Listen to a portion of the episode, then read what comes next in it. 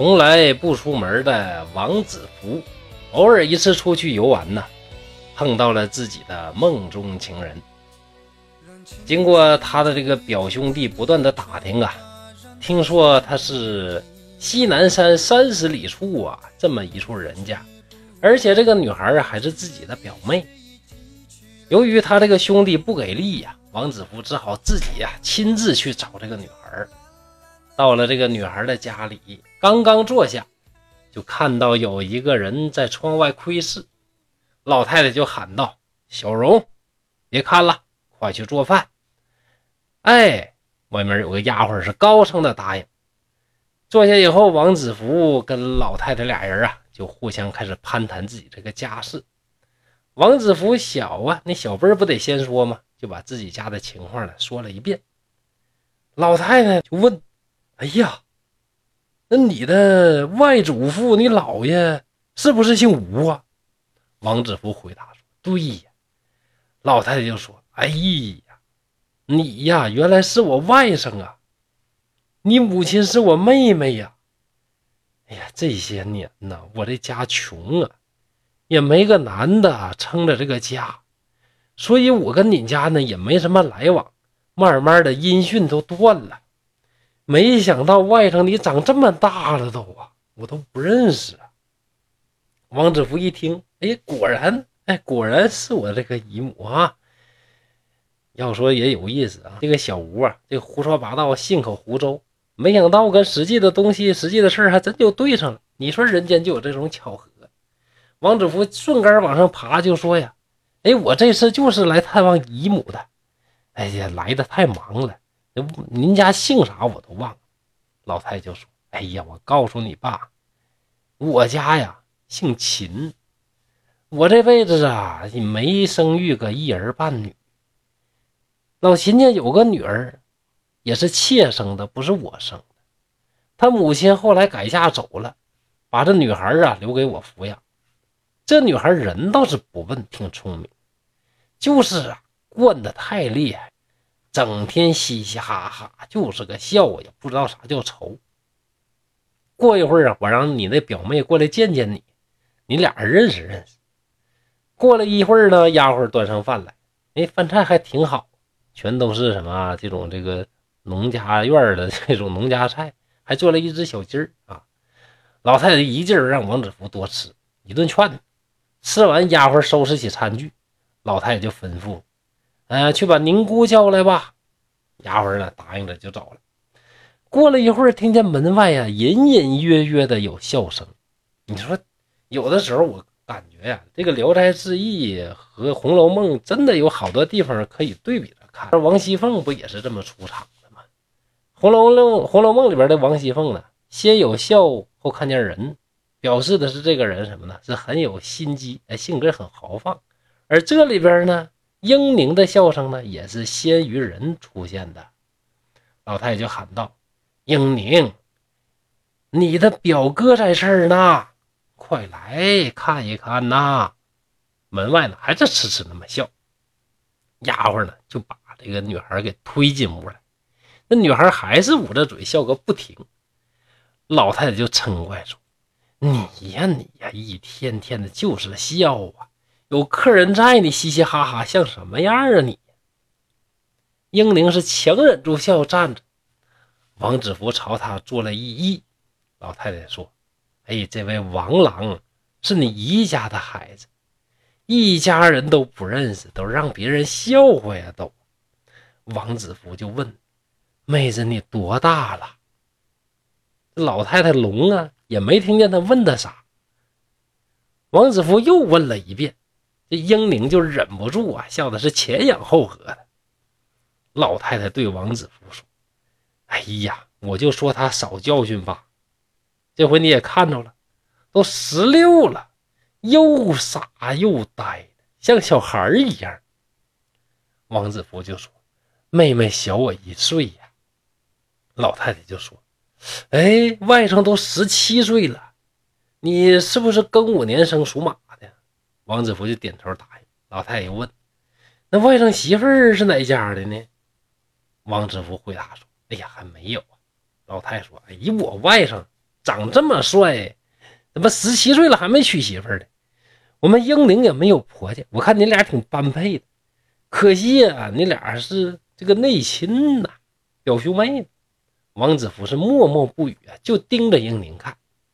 丫鬟小声的跟英宁说：“哼，目光灼灼，这样子呢，还是没变呢。”英宁听了又大笑起来，回头看着丫鬟说：“去看一看碧桃开了没有。”这句话又是一个双关语，黑话哈。你自己看书啊，如果你不注意的话呢，你都看不明白蒲松龄写这玩意儿啥意思。什么叫看看碧桃开了没有呢？据说汉朝有个东方朔嘛，东方朔本来是天上那个神仙，王母娘娘这个碧桃，所谓碧桃其实就仙桃的意思。这仙桃三千年一开花，三千年一结果，三千年成熟一回。结果是成熟一回，东方朔偷一回；成熟一回，东方朔偷一回，连偷那么三回。终于被发现了，就贬他下了人间。这句话呢，说去看看碧桃开了没有，意思就说呀，你就是那东方朔。东方朔是谁？就是那偷桃的贼。调侃王子服是贼样子没改，嘲讽了对方呢有这个贼的样子，同时又把对方比为东方朔，所以是褒中带贬，贬中带褒啊，非常有意味。说完之后。英宁就急忙起身，用袖子捂着嘴，迈着碎步匆匆地走出去了。刚到门外，就纵声大笑。这说明啥呢？刚才都控制了，这要不控制的话，那笑的比这厉害呀！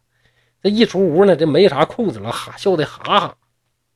老太太呢也站起身，叫丫鬟抱着被褥替王子服整理床铺，又对他说：“外甥来一趟不容易，住三五天吧，然后再送你回去。”你要觉着没意思、憋屈的话呢，屋子后边有个小花园，没事你溜达溜达啊，还有书可以看。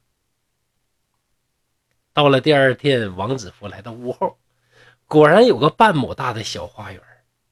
这小花园漂亮啊，地上细草像毡子一样，鲜艳的杨花点缀在草地里边，有三间草房，四周围全都是花草树木。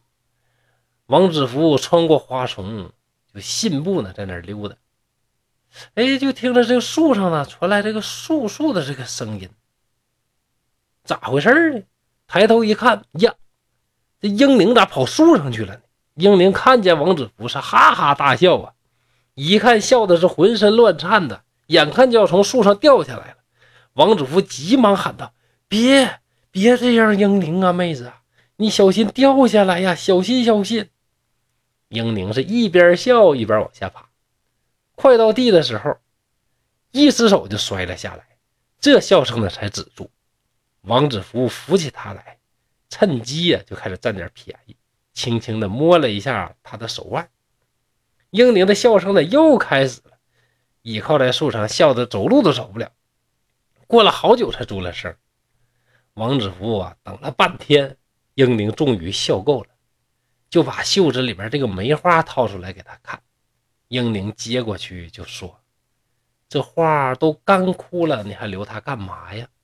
王子福说：“哎，这是上元节时妹子扔下的，所以一直保存着。”英宁就问：“保存它有什么意思啊？”王子服说：“以表示相爱不忘之意。自从上元节遇到你。”我天天思念，得了重病，自以为不久于人世，没想到今天竟然见到你，你一定要可怜可怜我呀！英宁就说：“这算什么大事？我们是至亲，还吝惜什么呢？这花我有的是啊。等你回去的时候，我让老仆人把园里边的花给你折一大捆，给你背去。你要喜欢的话，你。”派个车来拉一车去都行啊！王子服一听是哭笑不得呀，就说：“妹子啊，你是不是有点傻呀？”英莲就说：“我怎么是傻？”王子服就说：“呀，我不是爱那花，而是爱拿花的那个人呐。”英宁不解，就说：“我们这样疏远的亲戚，我们的关系就像芦苇里边的那个薄膜那么薄，谈什么爱呀？有什么呀？王子福就说：“我所说的爱，不是亲戚之间爱，而是夫妻之间的爱。”英灵就说：“嗯，有什么不同吗？”王子福就说：“哎呀，就是夜里边同床共枕，一起睡觉的这种爱。”英灵低头想了半天，说了一句话，把王子福给气乐了。咋说呢？嗯。我不习惯跟生人睡一起。还没说完呢，丫鬟就悄悄走过来。王子福啊，这个羞得脸通红啊，急急忙忙就逃走。过了一会儿，王子福和英宁一起到老太太那儿了。老太太就问：“说您俩啊，去哪嘞？”英宁就说：“两个人在园子里边说话。”老太太说：“饭都熟这么长时间了。”说你俩有啥呀？唠起来没完没了，说这么长时间。英宁就说了：“嗯，大哥想和我一块睡觉。你看这这孩子，你说也太单纯了。要不说英宁他个可爱呢，既美又单纯，而且呀，这个笑颜如花，谁能不喜欢这样的女孩呢？”你说蒲松龄塑造一个这样的一个人物啊，真是啊，人世间完美的女孩典范呢。那但是这个话呢，说起来呢是相当的尴尬。一说王子服呢是大窘啊，急忙拿眼睛一顿挤啊，一顿瞪啊。英宁啊，虽然说单纯，但他不傻呀，微微一笑就再也不说了。好在这老太太耳朵聋，也没听见。还搁那絮絮叨叨的问说咋回事啊？唠的啥呀？王子福赶紧说点别的话遮掩。过了一会儿，王子福就小声的责备英宁说：“妹儿啊，你咋啥都唠呢？这事儿不能唠啊！”英宁就说：“哎，刚才的话为啥不该说呢？”王子福说：“这个是背人的话。”英宁说：“那背别人怎么能背老母呢？”再说睡觉不是正常的吗？有什么可忌讳的？王子服是又好气又好笑，就恨他不开窍，又没办法呀，让他醒悟。你说你现在这时候，你也不能教他说男女之间究竟咋回事一二三四五说的明明白白的吧，对不对？所以呀，也没什么办法。刚吃过饭，王子福家里就有人呢，牵了两条驴来找他。那王子福家人是怎么找到王子福的呢？是因为他走了之后啊，好久也不回来，王母就开始怀疑，村里边各种搜也找不着，就跑过去问吴生。吴生想起自己当初啊是怎么忽悠自己这兄弟的，就说西南山三十里地嘛，就让王母啊上西南山里边三十里地找，找了好几个村，终于找到这儿了。王子福走出大门，是正好碰上来找他的人，牵着两条驴。王子福便回去告诉老太太这件事儿，就请求带着英灵一块儿回家。老太太欢喜地说：“呀，哎，我早就想去看我那个妹妹呀，但是我太老了，这么远的路我走不了。你呀，要是能带你表妹去认识认识她姨，这也非常的好。”于是就呼唤英灵，英灵又是带着笑走过来了。老太太说：“这孩子啊。”也不知道有啥高兴，一天就是没完没了的那笑。你说你要不笑多好？你说你又聪明又漂亮，性格又好，你要不笑，你就是这世界上最完美的女孩。哎呀，可惜可惜！说着，生气的瞪了他一眼，又说：“你大哥呀，要带你去姨家，快去收拾收拾啊！”然后招待王家过来的人呢吃酒饭，吃完酒饭，老太太送他们出门，嘱咐英宁说：“你姨家有好多的田产，能养活你这闲人。你去之后啊，你别忙着回来，学点什么诗文呐、礼节，将来也好伺候公婆。你要学好了这些诗文礼节啊，就麻烦你那姨给你找个好婆家啊。”王子福和英宁一块上了路，直到山坳啊，回头一望，还能依稀的看见老太太倚着门朝这边眺望。回到家里，王子福的母亲见儿子领回来一个漂亮的姑娘，急忙惊讶的问：“这谁呀？”这王子福回答说：“这是我表妹呀，是我姨家的女儿啊。”母亲说：“哎呀，这孩子，以前无声告诉你的话都忽悠你的，我哪有妹妹呀？哪有外甥女儿啊？”又问英宁，英宁说：“我呀，不是现在的母亲生的，我父亲姓秦，他死的时候我还在襁褓里边，也不记事儿啊。”母亲说：“哎呀，这奇怪了，我倒有个姐姐，真就嫁给这姓秦的了，但是我的姐姐早就死了呀，你怎么能活在人世间呢？”又问英明：“说你母亲？”长什么模样啊？身上有什么标记呀？哎，全都符合。母亲就怀疑说：“哎呀，这个确实是我姐姐的这个模样，这怎么会有这种奇怪的事儿呢？”正顾虑着呢，这无声的就来了。英宁急忙避入内室。你看这个英宁啊，虽然虽然说单纯，但是非常的聪明。哎，也知道啊，这男女之防啊。吴声就问这个怎么回事结果说来之后呢，这吴声也懵了。咋回事呢？想了半天，忽然问：“哎呀，我想起来了，这个女孩是不是叫英宁？”王子福说：“对呀。”吴生说：“哎呀，怪怪怪，奇怪奇怪，还有世界上有这样的奇怪的事王子福就问：“说是咋了？为什么说这么奇怪呢？”武生说：“我呀，嫁给老秦家那个姑姑去世之后，还有事儿呢。我这个姑爷呀，就……”跟一个狐狸给好上了，也不知道是被狐狸迷了，吸收阳气了呀，还是确实身体不好啊，就得病死了。这狐狸还生了一个女孩，名啊就叫英宁。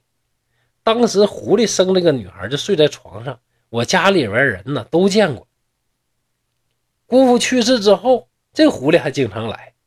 后来求了一位天师，在墙壁上贴上符。这狐狸啊不敢来了，带着女儿就走了。难道这个女孩是那狐狸生的吗？三个人正在猜疑呢，就听见屋里边呢一片的嘻嘻哈哈，全都是英宁的笑声。母亲就说：“哎呀，这姑娘也太憨了。”母亲走进屋，英宁还是大笑。母亲就催促他说：“你出去看看客人去。”他才极力的憋住笑声。又对墙啊运了半天气，忍了好一会儿，啊，才把笑给憋回去。才走出屋子，一失礼，赶紧就翻身跑回屋里边，放声大笑，都控制不住了。这一家人呢都被逗得笑了起来。这就是什么笑的感染力啊！